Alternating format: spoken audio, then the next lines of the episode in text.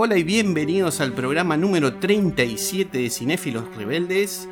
Y el día de hoy estamos en videoconferencia con Santi Urigón, Nicolás Mafongeli y quien les habla, Alejandro Gabriel Ayala, para charlar con un invitado especial, un genial director y guionista argentino especializado en cine fantástico y de terror, que recientemente ha deslumbrado al mismo Guillermo del Toro con su gran película Aterrados, un verdadero hit del terror en Argentina, un peliculón, pero que además dirigió películas como The Last Getaway, Malditos Sean y No sabes con quién estás hablando. Estamos hablando de Demian Rugna. ¿Cómo estás, Demian? Hola, ¿cómo andan chicos? Yo estoy bien. Eh, un placer estar con ustedes. Muchas gracias. Bueno, es es un placer tenerte acá, también es un gustazo y quería comentarte que hace más o menos un año atrás eh, habíamos recomendado tu película Aterrados en nuestra página y tuvimos una reacción excelente. El público, eh, inclusive había gente que ya la había visto y la recomendó, ¿no? Y bueno, entiendo que sos un aficionado al género fantástico y de terror. Quería preguntarte quiénes son tus referentes en este género tus inspiraciones, ¿no? Bien, yo eh, siempre eh, depende un poco de la, época, ¿no? Cuando yo arranqué, eh, digamos, arrancaba a crear historias en base un poco a lo que veía por la tele y tuve la suerte de, de leer de joven, de muy chiquito, y la literatura de Stephen King, digamos lo, lo, que estaba de moda en esa época que era el Lovecraft, eh, Stephen King, Edgar Allan Poe.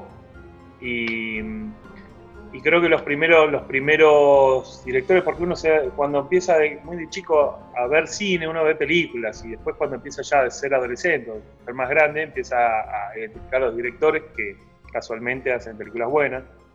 Pero creo que los, los primeros directores que me, que me fascinaban era, bueno, este, Dario Argento, John Carpenter, este, Sam Raimi, eh, Peter Jackson creo que fue como, después de Braindead, de, de ver Braindead fue como mi, mi, director de, de, culto.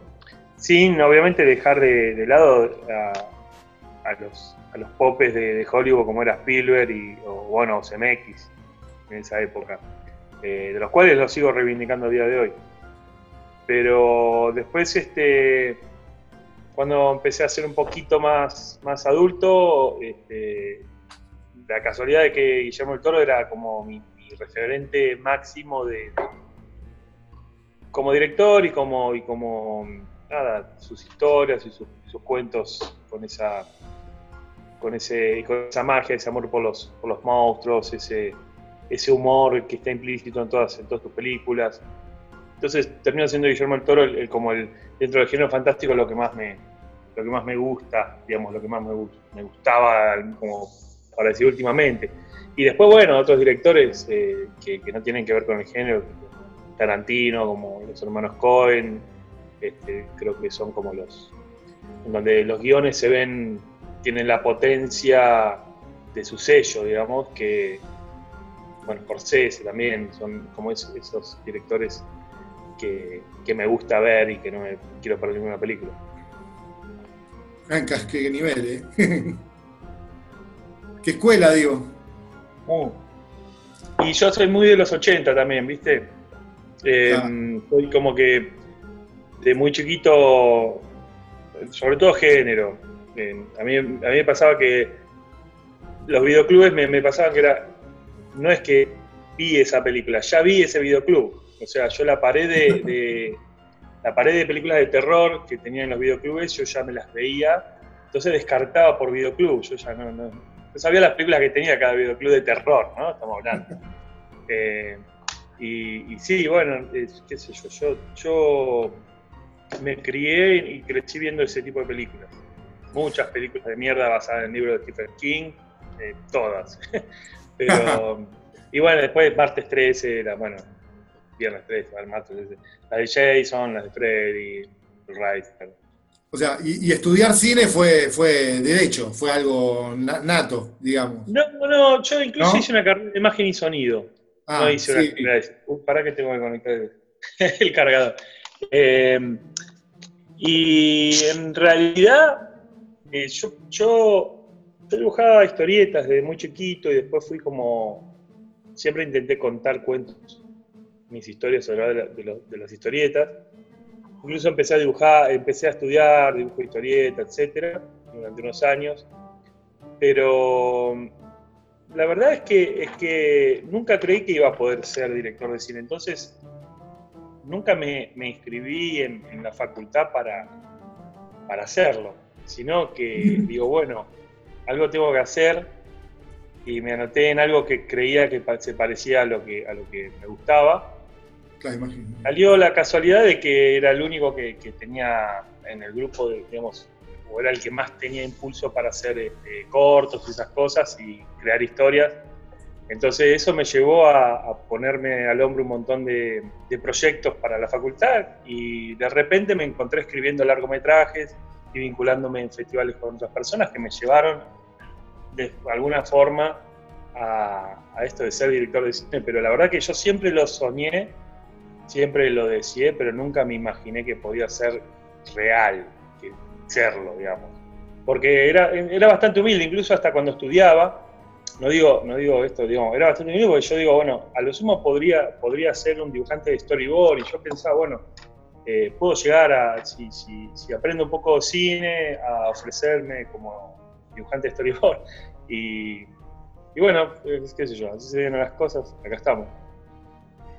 Ah, mira, y justo que lo que decís, porque yo cuando eh, aterrado que la vi en su momento cuando vi el tráiler en el cine y después, o sea, dije, ya me llamó la atención y la vi, me encantó, pero eh, para, poder hablar con vos dije, bueno, quiero ver un poco también eh, eh, tus cortos, vi que en tu página los mencionás y están todos tus cortos, y vi Tienen Miedo, que es un corto del año 2002, que se nota que están más jóvenes, Damián Salomon, que hace de Walter Carabajal en, en Aterralo, está ahí en ese corto, con lo cual me dije, ah, mirá, o sea, esta historia ya la tenía pensada por lo menos esa escena, ¿no? Que está en Aterrados, o sea, hace bastante tiempo. Y te quería preguntar, o sea, ¿desde hace cuánto que tenés pensada escribir, tenés pensado la historia de Aterrados y cuánto la fuiste cambiando a medida que ibas creciendo como cineasta y guionista? Claro. Bueno, sí, fue, es extraño eso, porque también son esas casualidades. A veces el cine tiene mucho, mucho de carambola para mí. Muchísimo carambola obviamente que uno tiene que tener talento para poder, este, cuando, cuando tiene la pelota bajo el arco, invocarla. Pero mm, yo con esto digo, yo el, corto que hice con, Demián, con el actor, que justamente, bueno, 16 años después fue el actor de la, película, uno de los protagonistas, eh, lo hicimos en mi casa tomando unas cervezas, completamente distendidos. Era mi segundo corto, pero incluso creo que lo hicimos mientras editaba mi primer corto, que también lo actuaba él, que bueno, hay muchos cortos que no están en internet, por suerte. Y, ese corto lo hicimos como, como un ejercicio, eh, de forma muy, muy precaria, digamos. Mi vieja fabricaba veladores de madera y yo iluminaba con esos veladores y tenía una cámara prestada, eh, una High 8, que ni siquiera era, no, 8 milímetros, ni siquiera era un VHS, era más trucho que un VHS. Y bueno, le hicimos, y como después cuando lo mostrábamos con amigos y con familia, veía que funcionaba como una historia de terror. Em, me quedó esa sensación de decir, pucha, mira, esto que hicimos así nomás funciona mucho más que otras cosas que hice muy elaboradas. Eh, y después con los años, pasaron como, no sé, como siete años, me, convocan para hacer este, un guion, estoy en el año 2008, me convocan para hacer un guion de terror, bajo presupuesto, y yo lo que hago es retomar esa idea que era el cortometraje y ayornarle un montón de escenas y, construirle un porqué de todo. Este, eso quedó trunco, no se hizo la película, el guion me quedó a mí y, como yo, yo sentía que es un, guion bastante aterrador, un guion que, realmente funcionaba como película de terror, lo, compartía a diferentes productores durante muchos años y con cada productor que se lo daba para ver si lo podían llevar adelante, me sentaba a reescribirlo, guion. Porque obviamente este, uno siempre cree que lo que escribió puede estar mejor. Y me sentaba a reescribirlo y lo que me pasaba es que lo único que cambiaba era la falta de ortografía o alguna frase de un, de un autor, pero no, no cambiaba nada el guion, lo dejaba así. Este, y eso me pasó como siete, ocho veces, porque yo se lo di como a nueve productores. Y cada vez que se lo daba, me sentaba a, ver, a verlo y a leerlo. Eh, y, nunca lo hicieron, nunca, nunca se lo jugaron por ese guion. Eh, y pasaron un montón de años, como ocho años. Eh, Fernando Díaz, que es el productor de Aterrado, ya conocía el proyecto, fue uno de, los tantos que en ese momento no se había jugado para hacerlo. O había preferido hacer una miniserie con eso y no se dio. Este, eh, lo llevó adelante, dijo, bueno, vamos a hacerlo, me la juego, bla, bla. Y me senté recién ahí, un mes antes de iniciar la preproducción, a ver el tema del final, porque nunca me convencía al final. Lo que pasa es que con el final yo siempre pensaba que si llegaste hasta ese punto del guion, ni estoy hablando de la peli, estoy hablando del guion, si llegaste hasta ese punto del, guion y no te conmovió o no te causó nada, eh, entonces no, no es para que lo hagas. Y, y esa era como mi, era mi punto de vista. Si un productor leía el guion hasta la página 70 y no le causaba nada, este, entonces era preferible que no lo haga. Entonces recién ahí le cambié el final, le cambié un poco el final, saqué la explicación tan, tiene una explicación mucho más explícita a la película, eh, se la saqué eh, y le cambié algunas cositas de, de, la escena final y un, y un efecto más agregué pero no mucho. O sea, vos fíjate que el proceso fue bastante de carambola, porque no. Es decir, empezó como un juego con un amigo, terminó siendo, bueno, me llaman para hacer un guion, quedó en la nada, y después esto como se va dando el destino después de 8 años y después de 16 años de haber hecho el corto. Claro. Fue medio así.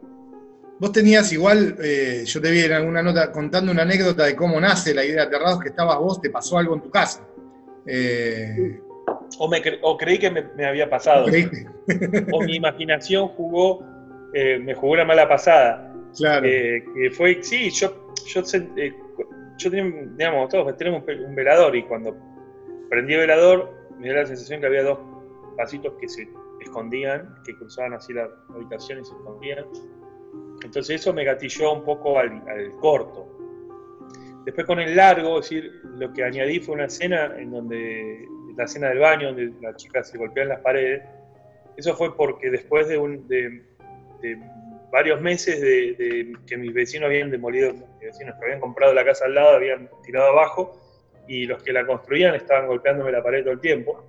A las 8 de la mañana, yo soy una persona que no se levanta a las 8 de la mañana, tengo esa suerte, y la tenía hace mucho tiempo atrás también, y no podía dormir. Entonces, este, eso me gatilló una idea, digamos, el golpe en la pared. Y a veces es cruzar dos ideas y crear un mundo diferente. Eso es lo que a veces uso yo en, mis, historias, eh, que es lo que por eso tal vez tratan de, escapar un poco al, cliché o a, lo, o a, lo, común. Es tratar de cruzar dos historias que no tienen que ver, pero encontrarle un sentido.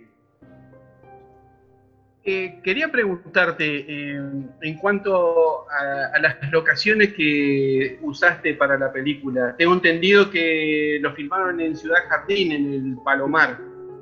Eh, ¿Es un barrio del conurbano en donde vos tuviste algún criterio especial este, para elegirlo? ¿Hubo una, razón de, de, guion? ¿O, ¿Qué fue lo que te atrajo de ese barrio? No, un poco de todo. Es un barrio bastante cinematográfico, pero es muy difícil de encuadrar. Es este es un barrio, son esos típicos lugares en donde vos lo, lo visitás y decís, uy, qué lindo que es. Es como decir, este, ¿cuál es Parque Chas? Es el, que es todo un laberinto. Claro, claro, sí, sí, sí. Uno, dice, bueno, qué lindo que es, pero cuando uno lo encuadra dice, bueno, pero yo no puedo mostrarlo como es eh, fotográficamente porque tenés que estar ahí y recorrerlo un poco Ciudad Jardín eh, tiene eso. Y mm, yo lo conocía siempre porque yo soy del oeste y ahí es, hay un lugar que hay una cervecería muy famosa y iba ahí y lo conocía. A ver, lo que yo sí, te puedo decir es que yo quería un, barrio de conurbano eh, con determinadas características en las casas. Eh, y estuvimos buscando por otros lados, no te puedo decir que, yo, que eso fue escrito para Ciudad Jardín lo que terminó resultando es que agarré la moto yo cuando veíamos que no encontrábamos eh, porque lo difícil de aterrado y lo difícil de, Realmente fue para mí lo más difícil de todo y, me tuve que hacer en cierta forma cargo, por un lado, que era encontrar dos casas eh, linderas que podamos filmar y la de enfrente. Yo no, no es que necesitaba los interiores, porque es, sería mucho más difícil, pero hoy en día para una peli de bajo presupuesto, para una publicidad o para una peli de, industria, bueno, es mucho más sencillo porque el precio lo pone el dueño de la casa.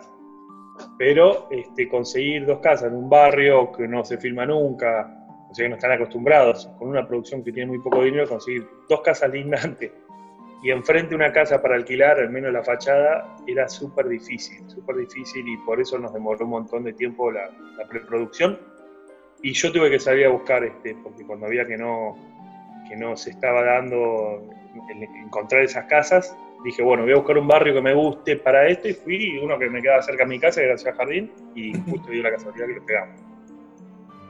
Qué, genial. Y ya que estamos con el tema del barrio, eh, eh, o sea, además de Aterrados, vi que en varias de tus películas eh, y, en los cortos incluso, eh, eh, no sé, es, algo que a los personajes eh, y, giran en torno siempre a un barrio bien del conurbano bonaerense. O sea, yo lo siento muy bien del conurbano bonaerense. así también, por ejemplo, en, No sabes con quién estás hablando. puede ser mucha referencia a las películas de Carpenter, Halloween, de los, barrios también allá de, Estados Unidos, pero quiero saber por qué si, elegís al conurbano bonaerense como el centro de varias de tus historias. Sí, yo creo que, es una cuestión de, mm, tal vez mía, de sinceridad conmigo mismo y, de tornar mis historias verosímiles. Para mí tiene que ser verosímil para mí, em, para arrancar. Y cuando yo escribo una historia, escribo en, mi realidad. Mi realidad es esa, es el conurbano, este, los personajes, la forma de hablar, las actitudes que tienen, las situaciones que ocurren. Eh, yo las vivo ahí. Yo toda mi vida viví en el conurbano, entonces este, me resulta mucho más natural escribirlo. Entonces no es que estoy impostando, no, yo estoy, soy del conurbano, voy a hacer películas del conurbano.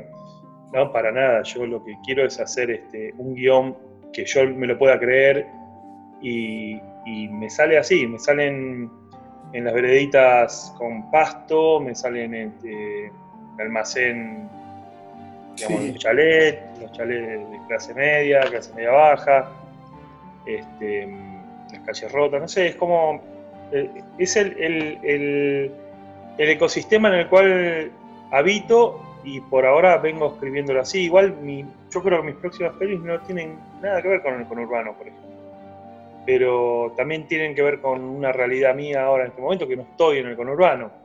Y, creo que, tiene que ver eso, sobre todo con los personajes, sobre todo con, cómo hablan los personajes y, cómo, y lo que les pasa a los personajes. Eso es seguro. el barrio transmite seguridad. No, que el barrio transmite seguridad o la, casa de uno, por ejemplo, eh, y, era, por ejemplo, esto nosotros en uno de los podcasts analizando cuando se reestrenó, o no, cuando se hizo la nueva versión de Halloween, decíamos, ¿no? Que era llevar el asesino al barrio, o sea, en un barrio donde, bueno, ellos creían que vivían seguro y de golpe viene un asesino maniático. Bueno, acá también en un barrio, bueno, en aterrados de clase media, o sea, que, que haya una entidad ahí paranormal que afecta la seguridad del barrio, también por ahí iban también por ese lado, pero es verdad, uno, vos creciste ahí, viviste ahí, también tus historias te inspiran lo que, uno vivió. Claro, pero está bueno porque se ve esa, esa, esa influencia que vos decís, se ve, viste, en eso, de, de, todos los cineastas que nombraste, hasta de Spielberg, viste, que el extraterrestre va a una casa ET, termina en una casa... Poltergeist, tenemos eh, Poltergeist, que, Poltergeist, en un barrio. Todo eso, claro. Todo, Pero justamente en eso pensaba yo también. Eh, nosotros eh, eh, varias veces discutimos y, hablamos de cómo, por ejemplo, Castillos lo trajo al vecindario, ¿no?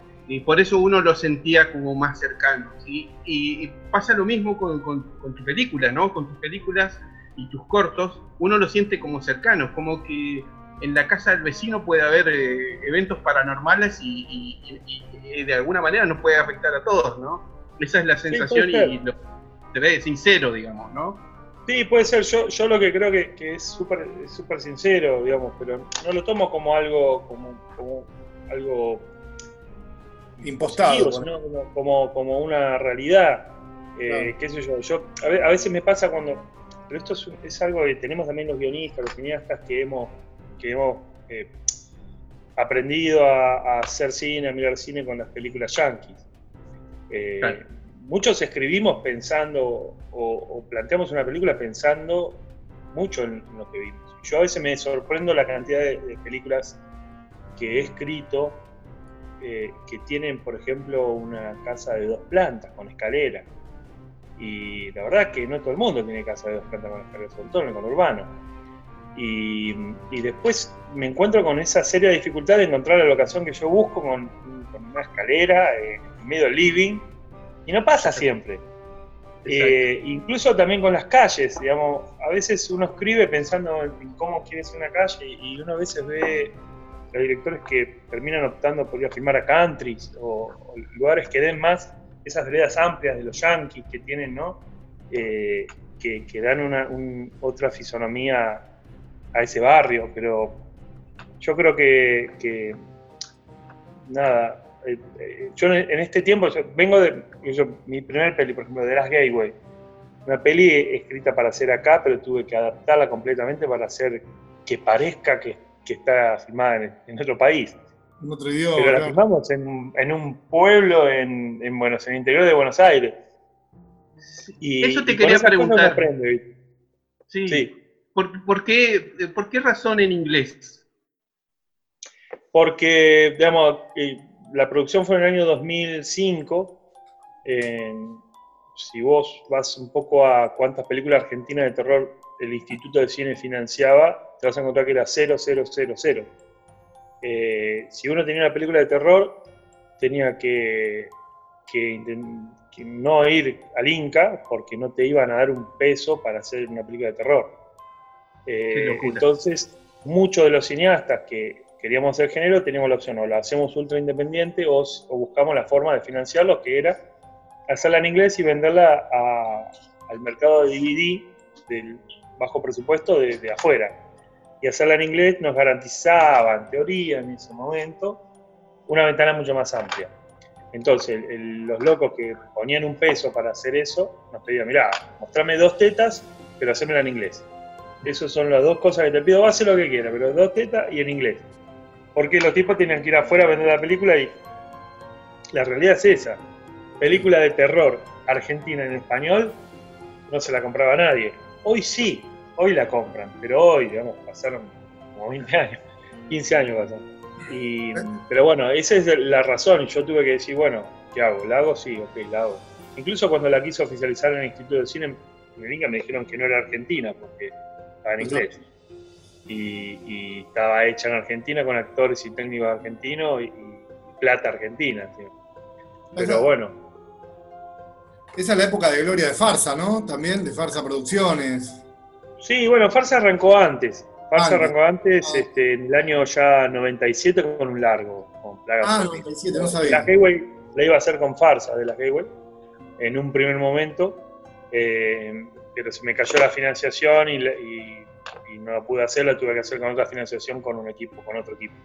Pero, pero sí, sí, bueno, nosotros, yo soy Aedo, somos vecinos de Farsa y somos amigos también. Eh, pero bueno, sí, ellos arrancaron, arrancaron antes y son, para mí son los pioneros en el, género local. Sí, son grosos, sí, sí, eran grosos.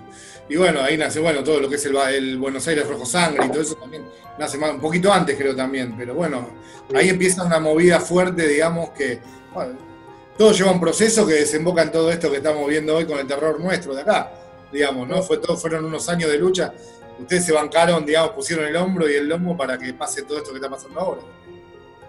Eh, sí, sí que tiene eh, ahora de género acá, de terror. Sí, yo estaba seguro de que tenía que explotar en algún momento. E incluso este, siempre, siempre hacemos comités, reuniones este, con, la gente que, hacemos género, que nos congregaba al conocer de Rojo Sangre, nos sigue congregando el Conocer de Rojo Sangre, que, tiene una especie, de, es como una especie de, Sabat, digamos, donde vamos todos los frikis de género y hacemos un gueto y, una causa en común, que la causa en común es haberse, haberse, haber sido, de cierta forma, marginados durante un montón de años eh, del cine de autor, digamos, y, y bueno, nada, hacemos causa común en el sentido de, que nos gusta el mismo cine, eh, nos gusta, y, a veces es un cine como mal considerado por, gran parte. Pero sí, el Buenos Aires Sangre tuvo mucho, mucho que ver no solamente con el crecimiento mío, sino con el crecimiento de todos los cineastas. Yo diría que ha tenido una gran responsabilidad. Sí, hace poco terminó, tremendo. Y que, no, me pensaba que, injusticia, porque uno ve el género del terror, eh, y por ejemplo, justo hace poco, en el, por el programa, por el Halloween, hicimos un especial del podcast, y analizamos un poco el terror de la década del 80 hasta hoy. Y, es, un, eh, eh, es un género que siempre lleva público. Entonces, que, el Inca, esto que justo contaba, que no lo quiera financiar, eh, es una lástima. Pero una pregunta que yo tenía pensado, porque Aterrados, algo que tiene muy, muy bueno, que es una película que está muy bien ejecutada, a mí me, gustó mucho el maquillaje, todo. Y es, es una película que, se nota que no tiene un abundante presupuesto que con un presupuesto eh, más acotado salió una película de calidad. Mi pregunta es, ¿cuánto te jugó a favor de la creatividad y cuánto te limitó el presupuesto de Aterrados? O si tenías alguna visión más grande, algo que no, no pudiste eh, sacar en, la película final. Sí, bueno, nosotros, nosotros eh, Aterrados le hicimos, hicimos con el Instituto de Cine, por suerte el Instituto de Cine desde hace ya varios años este, apoya, al género, digamos por suerte ha, cambiado, se ha revertido esa, tendencia y hoy, incluso tienen un, departamento especializado para cine de género en, Argentina, en Inca. Este, y la película la hicimos con el, mínimo, la, plata mínima que podemos hacer que se hace cualquier otra película de, autor en Argentina, eh, que era en ese momento una segunda vía. Y las limitaciones yo te puedo decir que, que no, yo, la verdad es que yo siempre, siempre laburé con poco presupuesto y siempre uno tuvo que rebuscársela. Incluso si, si ves películas, incluso hasta grandes clásicos, han sido bajo presupuesto y uno ve cómo se la va rebuscando John Carpenter para hacer, para poner la cámara acá, para falsear esto. Sam Raimi incluso, antes de hacer la de Spider-Man, digamos. Eh, pero yo, yo creo que, el presupuesto limita el, resultado final.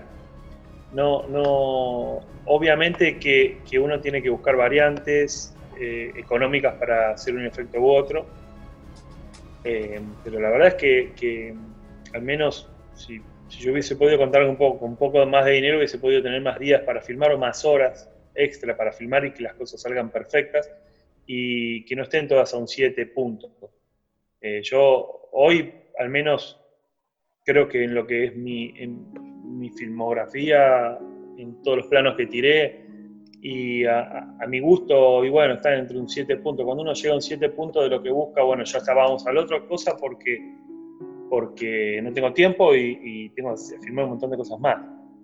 Eh, y el tiempo te da eso, el tiempo es el presupuesto, el presupuesto te da más posibilidad de hacer retomas, de hacer, en vez de hacer yo, cinco efectos en un día, haces uno, o el uno ese lo haces en dos días.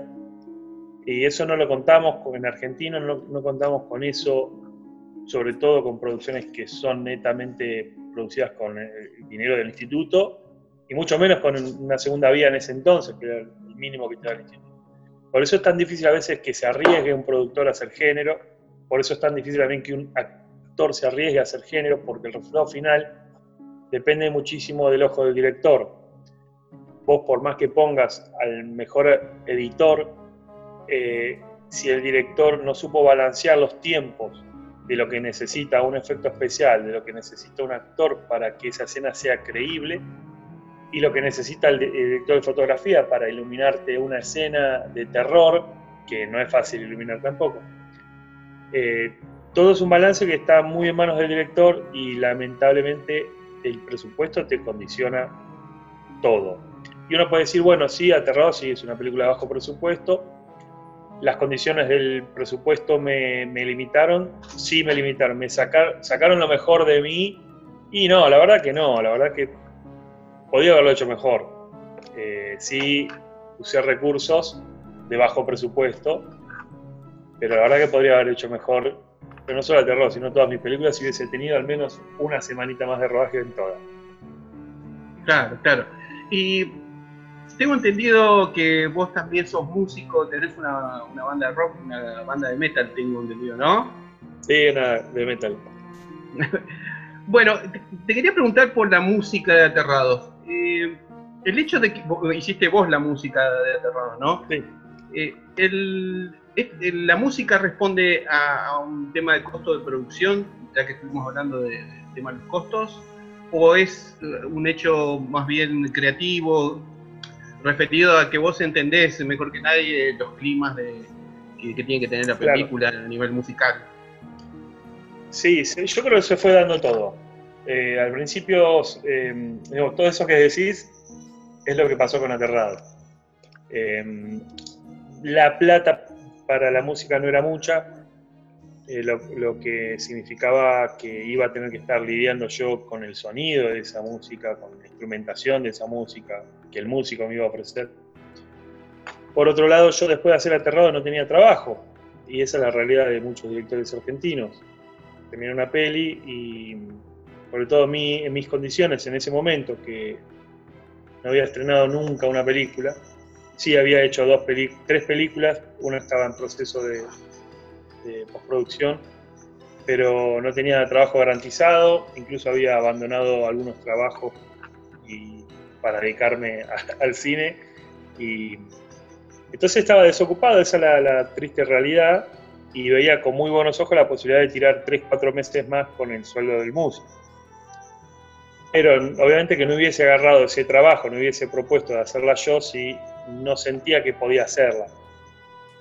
Igual aún así la hice con muchas dudas en un principio, pues yo venía de hacer la película eh, la música de la película de No sabes con quién estás hablando, la cual eh, con mi banda, que se llama Pasco 637, que hacemos heavy, me, como es una peli muy de conurbano y tiene que ver, de cierta forma, es muy de rock and roll, me, aventuré a musicalizarla yo con, con mi banda y en la realidad me di cuenta de que era muy era muy compleja de musicalizar esa película porque tenía muchos matices que no solamente eran rock and roll, sino que pasaba por la comedia, pasaba por situaciones tensas e incluso hasta de terror, siendo una comedia negra.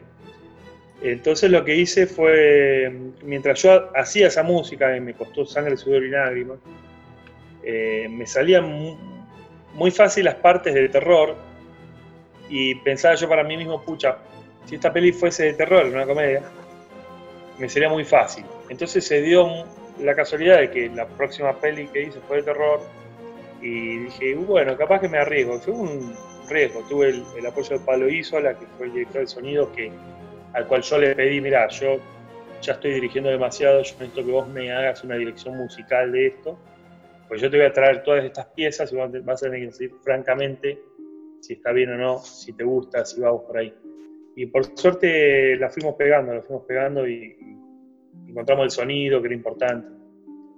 Eso estuvo bueno. También, yo, te quería preguntar, vos, eh, porque en Aterrados tenés a Maxi Gione, que tiene mucha experiencia en, en cámara, y también, pero también había actores, gran, o sea, muchos y buenos actores de teatro, digo. Eh, ¿Cómo es la diferencia ahí? ¿Tuviste que laburar mucho más eh, para dirigirlos a los actores que vienen más del teatro que, cómo, se mezcla ahí, cómo se logra homogenizar todo, digamos. Sí, sí, un poco más. Tal vez eh, con los actores que vienen de teatro, em, lo que más les, cuesta, yo también me hago cargo, que es este, un poco asimilar las marcas, eh, ah. las marcas en el set y. y cuando tienen que levantar la copa, cuando la tienen que bajar y todo eso que que a veces esos detalles no los puedes ensayar antes y, y lo tenés librado en el set. Entonces a veces un poco, eh, y depende de cada actor, no puedes hacer tantas marcas porque lo sacás. Eh, pero como uno necesita editar y tiene, que, tiene varios planos, a veces el vaso te lo levanta antes de decir la frase y lo tiene que levantar después. Eso es lo que en, sí es la diferencia que yo te podría decir en, mis cuatro películas, eh, sobre todo en Aterrados, cuando, cómo, ha sido la diferencia entre un actor con oficio en cine, en cámara, como es Maxi, que un tipo que yo le hice, creo que fueron 21 marcas en, un plano secuencia y me las respetó todas. Y, después me jodía, me gastaba, yo, yo, le he dicho que no, que no las iba a hacer y me las respetó todas. Y, bueno, y otros actores que vienen más del teatro. Es esa la, la, diferencia. Eh, y después, bueno, después ya uno ya tiene que ver eh, eh, un poco el tono de voz, un poco el, tono de la actuación y, uno lo va marcando y tiene ya, ya lo puede marcar en el ensayo, lo puede marcar con, ejemplos de otras películas eh, y eso es mucho más moldeable, ¿no? eso es mucho más, este, ya uno puede trabajar más en eso, pero en lo que son las marcas in situ del lugar y parate acá y no te paraste dos milímetros más allá y tener que Eso siempre, siempre pasa. Y después lo de los efectos que vos decías, o sea, siempre remarcando lo del bajo presupuesto, no se nota, o sea, no, no se notan el bajo presupuesto. ¿Cómo fue? O sea, tuviste un piso, digamos, un piso, buscaste un piso de calidad y te salió redondo al menos, me parece a mí, no sé lo que... sí, sí, bueno, Marcos Berta fue el que hizo los efectos. Este, y es un, además de un amigo, es un, crack, es un fenómeno como, trabaja modelando y con el látex. Y, y sí, sí, digamos, apostamos muchísimo a los efectos de la peli, apostamos muchísimo a la escena del baño, apostamos, bueno, que todos tienen que tener un nivel eh, muy bueno porque una película de terror, sobre todo argentina, que están todos apuntándole con el rifle, para dispararle. Si hay un efecto que está a medias o que está medio así que, y no te lo perdonan. Yo te lo puedo perdonar, que yo, no sé, alguna, mi vieja me lo, perdona, algún colega que sabe lo difícil que va a ser en Argentina y te, perdona unas cuantas. Pero, la crítica no y... No, el, público, el público no. El público, es el que, quiere ver el conjuro, cambia de canal, es fácil. No, sacala, bajate, qué sé yo, bajate Mandalorian, que está buena. Eh, entonces, es difícil, es difícil, eh, y, pero bueno, hice cuatro pelis y por suerte fui aprendiendo en cada peli cómo, cómo zafarla, cómo zafándola. La, escena del baño la hiciste en un estudio. Fue la única, la única escena que hicimos en un estudio. Eh, fueron dos días y medio de rodaje. Yo pedí por favor hacer un estudio, vos calculá que hasta último momento estaba en duda la, escena, porque no alcanzaba la plata para alquilar el estudio, para hacer la escenografía, etcétera, etcétera. No había dinero, entonces yo estaba como que desesperado. Digo, pero esta peli nos pone en clima en toda la, esta escena nos pone en clima en toda la peli. Podemos sacarla. No, pero simplifiquémosla. No, no podemos simplificarla porque si la simplifico no tiene, no tiene forma de que quede buena y hacerla en un, baño tampoco, porque no, puedo poner luz, no puedo poner la cama, no puedo mover la actriz, ¿cómo, cómo cuelgo a la actriz de un en un baño? Y bueno, y, son esos tiradas flojas que uno tiene con producción, pero que son muy comunes en el cine argentino. Lo que pasa en una peli de terror, yo, en una peli más convencional, una peli de autor, y bueno, qué sé yo, no sé, la escena de que llueve en la calle te la podés reemplazar, bueno, sí, está bien, está nublado. Pero acá no estamos hablando de que llueva en la calle, estamos hablando que hay una mina que se estrella contra la pared durante un rato y tiene que ser impactante y tiene que estar bien filmada. Para eso necesitas plata. Totalmente. Yo como dijiste, es una escena que te pone sí, que te pone en clima, como dijiste, totalmente. Arranca la película. Calidad hollywoodense, ¿eh? Calidad hollywoodense, la verdad que es espectacular. Sin abusar, perdón chicos, no quiero abusar el tiempo ni nada, nada más. O sea, todos los que alguna vez escribimos algo sabemos lo difícil que es la autocensura, digo, ¿no? Y yo, perdón, eh, como, fan de la película, te quiero felicitar por la escena memorable, la del nene, el retorno ese del nene, no sé, eh, uno por ahí le, le, sale censurarse, no sé, fuiste, rompiste todo y fuiste más allá, digamos, ¿no? es tremendo. Es muy, muy tremendo. para una parte, para la parte creativa de uno, digo, no sé cómo fue esa lucha, si salió, fluyó, o, o en algún momento te planteaste algo o no. Por eso, Si, si- si- si vos me permitís, hay dos escenas de, de la película Terrado que la gente recuerda más. que Es esa escena, la del arnés en el baño y Sí. la escena del pibe. Es Sí. tremendo, sí. Sí, sí, es este, bastante morbosa. Eh, yo creo que eh, venía haciendo cosas bastante perturbadoras, eh, sobre todo Maldito Sean, Maldito Sean, este, nada, desvirgaron a una, a una anciana con un machete y explotaron la cabeza a una niña en un primer plano con un escopetazo. Entonces, lo que pasó en Aterrados no me... Es como... No, pero Eh, Pero- yo entiendo, entiendo que- causa mucho impacto porque es, es un nene, es un nene muerto, y, pero entiendo eso si es lo que quiero provocar.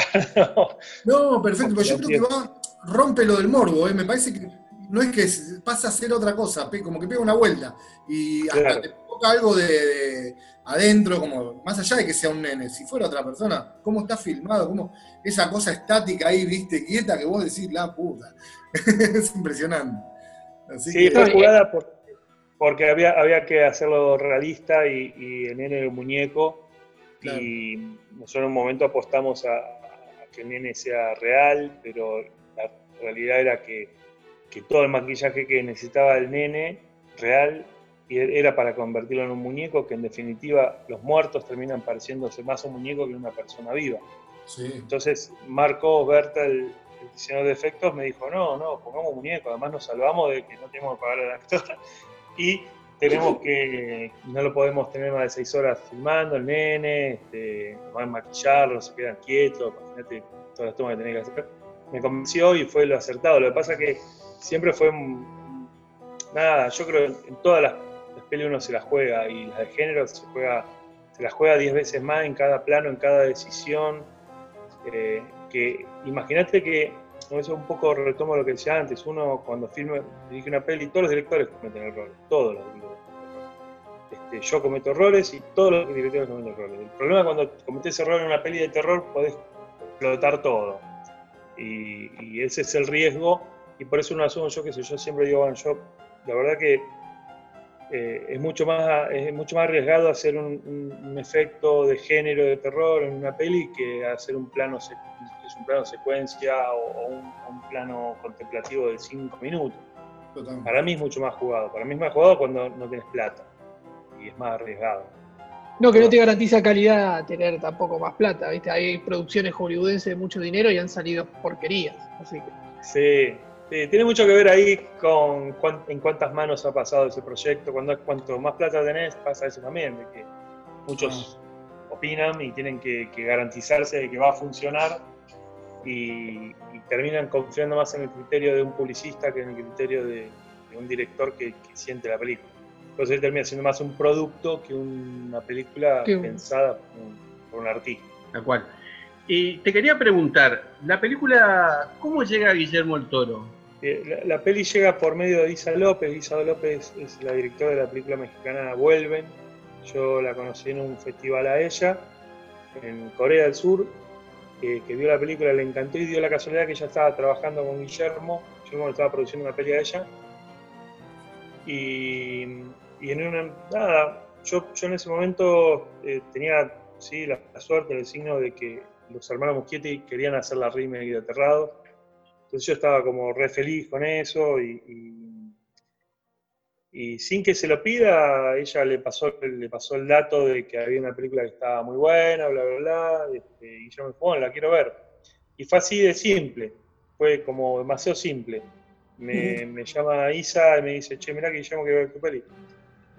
Y yo digo, hijo de puta, pero si yo ya se la di hace como cinco meses atrás, porque yo me la había cruzado en, Bruselas, en una masterclass, y me presentaron con él, y él me dijo, dame tu película, y yo dije, ¿pero la vas a ver? Le digo, sí, sí, dame tu película, y me pasó el mail, y, después, bueno, nunca me respondió, entonces supuse que no la había visto, pero... Y ahí fue, le pasé el link y tipo a los dos días me, escribe y me dice que quería hacer la remake y así empezó todo el proceso ese. Me llevó a Fox Airlight, eh, en ese momento era Fox. eh, y, armamos un convenio para hacer la remake y estuvimos trabajando con eso hasta que explotó la pandemia y la pandemia hizo que todo se, se vuelva loco, se desconfigure, el, incluso el cine allá en Estados Unidos este, está completamente desconfigurado, ahora no se sabe qué va a pasar con esto de HBO, de los estrenos, en, simultáneo por HBO y los cines, está un poco la industria, los estudios grandes están viendo que hay un cambio importante y están viendo qué es lo que va a pasar con eso. Y en base a lo que pase con eso, con la pandemia, con el virus, veremos cuándo retomamos. Yo, a mí me afectó porque en mayo yo viajaba a hacer el casting de la película para acá, así que eh, fue como un, nada, eh, pausa, stand-by. Encima la pandemia hizo que se prorrogue el contrato que tengo yo con ellos, porque en, eh, mientras dure un acontecimiento inexplicable, un acontecimiento poco predecible, el contrato con ellos se, se, se, posterga hasta que el acontecimiento termine. Entonces, cuando termine la pandemia, todavía tengo un año y medio más para hacer la película. Así que no sé cuándo la haré. Ellos en el contrato te contemplan un, un acontecimiento, mira vos, ¿no? Las cosas que uno Sí. Que uno dice, bueno, un terremoto, bueno, nos jodemos todo, un terremoto, un, una bomba nuclear una pandemia, una pandemia, bueno, bueno, dice. Sí, sí, es así. Por lo general, la, la, los estudios, las industrias grandes, así, cuando tratan artistas, show, eventos, etcétera, tienen esas cláusulas, que son, este, nada, uno las firma porque, ¿qué va a pasar? Claro. Y él se la mostró a Spielberg también. Él se la, él se la mostró a Spielberg. Eh, no sé si llegó a mostrársela yo, creo que sí. No me animé después a preguntarle porque intenté todo el tiempo ser lo menos cholulo posible con él, claro. pero él me dijo que se la recomendó a Spielberg. Ah. Y me pidió el link, y me pidió autorización para mandársela, lo cual me pareció completamente ridícula. Eh, digo, pero ¿qué me pedí? Digo, por Dios, ya era demasiado lo que me dijo. Sí, me dijo que había cenado con él y, y, y le dijo que tenía que ver esa película por la cena del nene, del vaso de leche y cuando me contaba eso, yo decía, sos, me dijo, ¿cómo me puedes contar eso? Me vuelve loco. eh, sí, vos calculás. Sí, sí. Yo, todo, tenía, tenía es, es, un sueño, es un sueño hecho realidad, ¿no? Y sí, sí, sí. Digamos, yo soy bastante del underground, digamos. Si bien Aterrados entró en Netflix, es una casualidad, es, algo raro en, mi vida siempre me fue mal a mí y siempre hice cosas como muy, muy under. Entonces, eh, pasar de eso que Guillermo del Toro, que venía a ganar el Oscar, le recomienda a Spielberg la película que la tiene que ver y que me pida a mí permiso para mostrársela. era es la ¿no? Era, sí, sí. Además yo encima me acuerdo, el viaje a Los Ángeles había estado viendo el documental de Spielberg en el avión eso fue una cosa, muy, no sé, fue demasiadas cosas que se alinearon de golpe en mi vida en ese momento y ahora está volviendo un poco a la normalidad con la pandemia. Muy bueno, muy bueno. Eh, había escuchado que en algún momento, eh, bueno, vos la remaste mucho con esto de la producción y, y, la dirección, ¿no? Y que habías bajado un poco la guardia, ¿sí? Que habías pensado en dedicarte a otra cosa. Eh, ¿Puede ser? Sí, yo, todo, yo, muchos cineastas, incluso creo que la, la mayoría de los cineastas mm. eh, han abandonado el barco eh, y han quedado la mitad o menos la mitad haciendo. Eh, frustrarse con esta profesión es muy, es muy común porque es, es, una profesión muy frustrante, porque uno capaz está con un proyecto durante 5 o 6 años, con un montón de expectativas y el proyecto naufraga en, en, la nada misma, sin importar si es bueno o si es malo el resultado final, sino que a veces no logras los objetivos que, que es que, el, que eso artístico que hiciste llega a la gente. Entonces, este, yo había hecho tres pelis y la verdad que ya sentía que, no tenía suerte y que no me iba a ir bien y que me iba a ir muy mal con, Aterrados y que nada, sí, sí, pensaba, pensaba en, no, filmar más, incluso estaba planteándome qué, hacer de, mi vida. Eh, estaba viendo otras variantes de, qué laburar y todo ese tipo de cosas. Y no, viste cómo cambia todo en un segundo, ¿no? No, y bueno, y aparte merecido, porque Aterrados es su, es su, aparte, si bien uno todos los trabajos los hace serio, quiero decir que aparte, o sea, no es que es algo que salió también así, no, le pusiste toda la garra para que también eh, tuviera el éxito que tuviera, más allá que después uno pensara que podía no alcanzarlo, ¿no? Pero es un trabajo hecho con seriedad, con, con laburo. Y tengo una consulta, porque eh, con el tema de la remake me quedé pensando, en la Argentina, eh, bueno, yo tenemos dos clásicos, que son Nueve Reinas o Secreto de sus Ojos, que tuvieron sus remakes norteamericanas y que no fueron tan fidedignas al, original y que se perdieron cosas. ¿Cuánto control vas a tener para que se respete tu visión? O, incluso en, películas de Rec, que se hizo cuarentena, tampoco fue lo mismo. En cambio, en, en El Anillo, sí, creo que ahí hubo, fue bastante mejor. Pero ¿qué control vas a para que te mantenga esa visión que, vos tenés que, le dio tanto éxito? Sí, tiene que ver mucho si la remake si la hace el director original o no.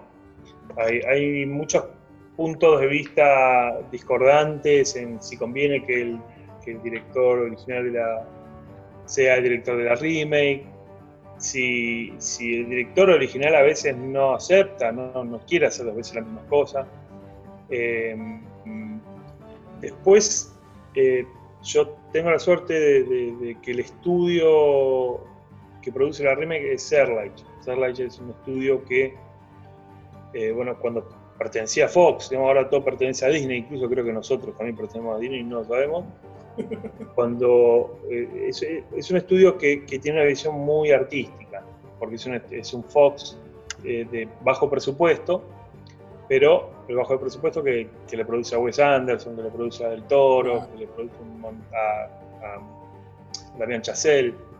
Entonces es, un estudio que, para ellos pone poca plata porque le deja la posibilidad a los directores de hacer un poco más de, de darle libertad. Y eso es un poco lo que vino sucediendo conmigo. A mí, a mí me pusieron un guionista, eh, pero ya es una cuestión, una cuestión más sindical, digamos, porque allá yo no puedo escribir un guion para ellos, por una cuestión sindical, yo no, pertenezco, no tengo ninguna película como guionista, no pertenezco al sindicato de guionistas de allá, entonces tengo que poner un guionista. Y para hacer la adaptación, entonces, este, pero todo el tiempo entendimos que Aterrados en mi bebé, junto con el guionista y con el estudio, y que, y que juntos teníamos que potenciarlo. Entonces, los condicionantes de ellos eh, eran algunas pautas que me decían, pero me respetaba mucho mi visión. ¿Pero por qué? Porque es un estudio que no invierte mucho dinero, sí es un estudio que tiene nada, se gana un Oscar, dos Oscars por año, eh, y tiene grandes directores, pero bueno, te dejan esa libertad, por suerte. No es eh, otro estudio, yo, Warner o New Line, eso que, que prácticamente vos sos un empleado de ellos y se hace lo que ellos quieren. Entonces, este, tengo esa suerte. Por ahora, por ahora, si tuve suerte, esa suerte está buena. Sí, qué bueno, qué bueno, porque a veces cuando se interfiere mucho se pierde esa, creatividad que, que, de la libertad. No, te querés imaginar cuando yo, yo recibí dos tratamientos en, dos procesos diferentes, dos tratamientos de, del guion de la remake. Por uno por otro guion, otro por, por Sacha Gervasi, que sin un control propio mío era, iba a ser un desastre iba a ser una remake de mierda. Y dije, no, no, no, dije, no, no, esto, esto está todo mal. Empecemos, empecemos de cero. Pero no te querés imaginar lo malo que era.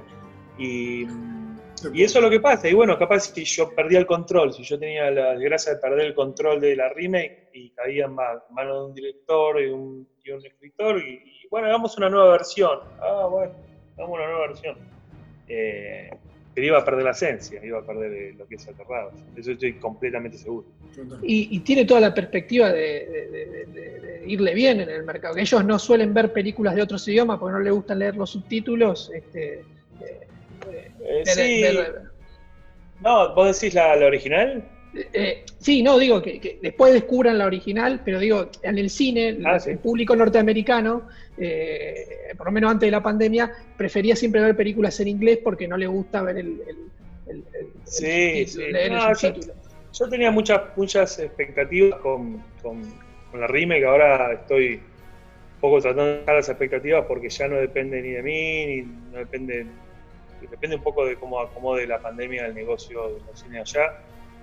Pero sí, la expectativa eh, era gigante, incluso Guillermo en, una charla con, el guionista le dice al guionista, ojo que esto, se puede transformar en un clásico. Dice, si hacen una película en inglés con algún actor de allá y con Serlight en la distribución. Y, y sí, es real, podría llegarse a transformar en un clásico si, si le va bien y tenemos la, la suerte de que, de que, me dejen hacer las cosas como, como las quiero hacer. Pero, y bueno, igual depende de un montón de otros factores, pero las expectativas eh, eh, son, son, grandes. Ahora yo te digo, bajé las expectativas porque estoy, estoy un poco medio frustrado con, la, situación del cine mundial. Pero bueno, ya no depende, escapa de, escapa de mí, escapa de, todos nosotros. Sí, esa es verdad. Y bueno, eso me, lleva a otra pregunta. O sea, justamente que el género terror venía creciendo y bueno, pasa este año la pandemia, desconfigura todo, como vos decís, incluso hace unas semanas estuvo la, las declaraciones de Nolan, que estaba enojado con HBO Warner, con estas decisiones. Vos como, cineasta y creador de contenidos, ¿cómo ves que se va a adaptar el cine, y el, cine argentino y el cine de terror en Argentina específicamente, que es lo que mejor conoces también, eh, a, este nuevo contexto? Eh, sí, bueno, es una buena pregunta. Eh, la verdad es que más que cómo creo que va a adaptarse, te puedo decir qué es lo que deseo. Em, porque bueno, a ver, la adaptación esta que tenemos todos los cineastas en el mundo de, empezar a no pensar tanto en las salas, eh, con la convocatoria en salas de cine y pensar en el formato de, ver la peli en, tu casa, en monitor, incluso en un celular, tenemos que empezar a ser un poco más realistas y entender que, que, que va hacia eso. Después en lo que es acá, la verdad que, vamos a estar tan afectados como, como, como, en todo el mundo. El género no creo que se vea más afectado que otro género.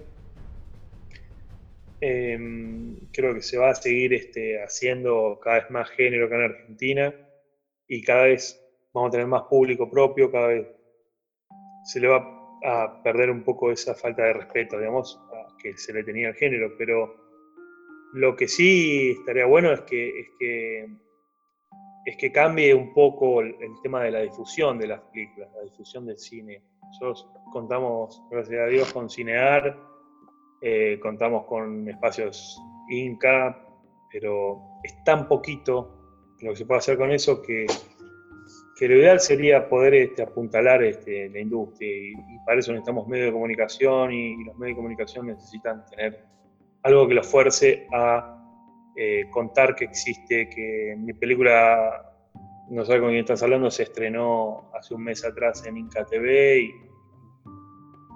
por ejemplo, ¿no? A eso voy. Eh, que, hay un montón de películas que ni, ni, ni existen para la gente porque no, se, no hay difusión, se las, se las invisibiliza porque no sé por qué, porque bueno, sí, sé por qué, pero Ahí, creo que, que, no hay forma de seguir sosteniendo el cine si no tenemos medios de comunicación masivos que apoyen, aunque sea en un pequeño espacio muy chiquito, las películas que se estrenan o que se van a estrenar en la producción local. Eso es este, con pandemia y sin pandemia, es la única forma de que subsista un director de cine y no le pase lo que, lo que nos pasa a todos, de que uno termina pensando en, trabajar para afuera o irse afuera, porque es muy difícil bancarse acá, y es la realidad. La, la, última, yo, yo la última que tengo, no, sé ustedes chicos. La, llegada a Netflix, eh, te, te, te, te, vino alguna devolución eh, de que la hayan, te vienen, te llegan comentarios por de, lo, de la gente? ¿Cómo, cómo repercute en Netflix? Sí, sí, sí, Netflix fue como una, una bomba. Ah. Eh, yo creo que, creo que la peli se empezó a ver cuando llegó a Netflix, porque después este, estaba nada, el estreno, un estreno chico. Eh, y, y, sí, lo que más, lo que más noté es, muchos, muchos mensajes de, gente de otros países que, que, escribían por, por en la peli, este, las redes, uno ve cómo se, cómo se mueven, te hashtaguean o te, o te etiquetan la película. No, Netflix fue un cambio muy... Pero lo, lo, lo, que está bueno es que, es que les fue bien en Netflix. Porque Claro. uno puede estar en Netflix y sin pena ni gloria, pero la verdad que les fue bien y la gente pasa eso, se las recomiendan y, y como gusta tanto la peli quedan bien en la recomendación. Entonces, se nota la devolución de la Una última y yo ya cierro. Era, no, que también quiero saber de- del terror. Este, en los, eh, los últimos años, esto lo, charlamos en el podcast de Halloween, que eh, el género del terror con las cuestiones sociales antes era más un subtexto y por ahí en los últimos años con las películas de Jordan Peele, como Get Out, este, o bueno, La Purga, no sé si decirla, se ha metido con temas sociales. Si el género del terror en la Argentina se metería con, problemas que tenemos en la Argentina sociales actuales, este, ¿cómo, ¿cómo lo ve eso? Si, si, si, si, ve futuro en eso y si harías alguna película también sobre esos temas. Sí, sí, este, acá, acá tenemos, tenemos mu- mucho- muchos, muchas situaciones de terror para, para explotarlas en el género. Incluso Maldito Sean eh, transcurre en una redada, un secuestro de un grupo de tareas. Eh, pero hay, hay- sí, está, está bueno porque además este, es contar nuestra, nuestra historia también. Eh, nosotros tuvimos mucho- muchas pelis de, de- de dictadura y de, y de- un, punto de, un punto de vista más social que están abordadas desde el drama, este, pero, pero bueno, creo que el género es un, es un género que se puede, que puede sacar nuevas ideas y, está buenísimo porque mezclar el contexto social es, es necesario también, es necesario. Bueno. Bueno, Demian, eh, la verdad que te sacamos un montón de charla y, y bueno, quería darte las gracias por dedicarnos tu tiempo, que la verdad que es valiosísimo y conocimos una persona muy sencilla, muy agradable y disfrutamos muchísimo de esta charla. Bueno, Quería bueno, felicitarte. Quería Gracias. felicitarte de verdad. Tus logros Gracias a son, ustedes. lo, lo sentimos como nuestros prácticamente, ¿no? Nos pone muy contentos cuando vemos el entusiasmo que tenés de contar eh, las anécdotas de, de, de la película y cuando llegó a Del Toro, lo, lo sentimos así como si fuera algo nuestro, ¿no? Que de hecho un poco Bueno, me, es, ¿no? me alegro, me alegro porque, porque me- me- siempre me pasaban esas situaciones y no tenía un amigo o no tenía alguien para decir, no puedo creer que me esté pasando esto. Digo, cuando llego, cuando llego a Buenos Aires lo voy a contar, pero yo necesito a alguien que esté al lado, que sea testigo de esto, porque me pasaban esas cosas. Es Pero increíble. bueno, no, gracias a ustedes por, por, por difundir este, la, la- peli. Este, cualquier cosa, si hay gente que quiera ver mis trabajos anteriores, se pueden meter Esto. en mi página web, que es este, www.demianrugna.com.ar. Incluso ahí la tengo colgada mi peli anterior, que, está- que no es fácil de encontrar. Eh, está ahí online, así que si se meten la van a poder ver. Y los cortos también. Y los Y los algunos cortes están. Y cómic también, sí, estuvimos mirando, no, no, no. Sí, sí, ahora se viene una- un montón de contenido que estuve haciendo en la pandemia también que lo voy a publicar. Bueno, y aterrados que lo pueden ver por Netflix también, ¿no? Por Netflix, sí, sí. Si tienen Netflix, Netflix, si no la bajan pirata en alguna, en alguna prueba. Genial. Este, sí, no, la verdad Bueno. que, que te, te- te felicitamos porque Aterrados aparte es, es algo que se nota que es, es de muy buena calidad y di- bueno, Dios quiera que, que- que- que- que la remake en el mercado norteamericano, este, que eso abre también muchas puertas al mundo en general, eh, se convierta en un clásico y, y bueno, eh, y, y conozcan a, a la película madre, ¿no? A la, a la- a la original. Este, es- eso, eso, eso estaría es bárbaro. Ojalá, ojalá. Ojalá que pase eso. Dale, vamos a hacer fuerza. Bueno, se fue, y aparte por ahí incluso te abre las puertas a vos, como bueno, ahora le- le- le- está Andy Muschietti ahí que hizo con It y todo. Claro. Así que Claro. por ahí te- te- en unos años, eh, Dios quiera que todo se normalice, este, dirigiendo alguna película de algún, de algún estudio norteamericano. Sí, bueno, vengo de, de mandarme una. me- rechacé una peli en el estudio este año, Oh, pero fue bastante, bastante traumático, pero bueno, sí. Y aquí estoy. Y bueno, Pero- no era el año.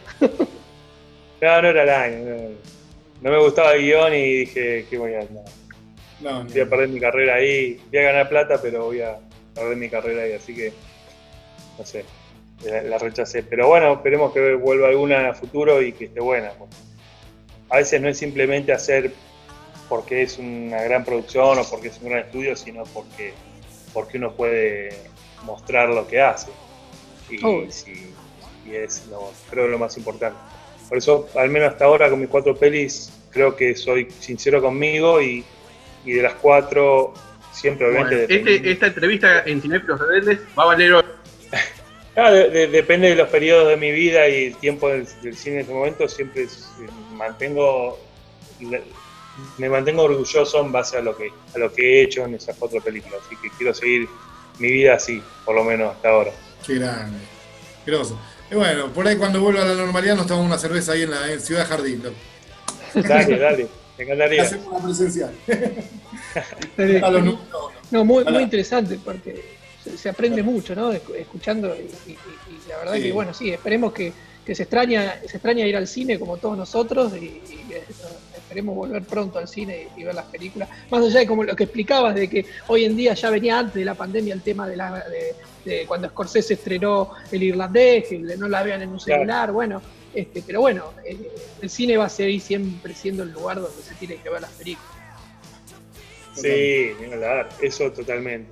Ahora lo, yo el anhelo máximo que tengo ahora es que la gente se compre un buen proyector y un buen home theater y que vea la película lo más parecido a verla en el cine. A un cine, sí, absolutamente. Absolutamente. Bueno, te vamos despidiendo, te dejamos tranquilo eh, para que te tomes tu, tu cerveza. Y Bueno. bueno, de, nuevo muchas gracias. eh. Vamos a guardar esta Bueno. entrevista porque va a valer oro y te auguramos muchos éxitos y Hollywood, ¿eh? seguro, seguro. Ojalá, ojalá. Gracias chicos. A todos y a los que están escuchando también. Bueno, Muchas un abrazo grande. ¿eh? Chao, chao. Chau, chau. Todo el terror en Cinéfilos Rebeldes.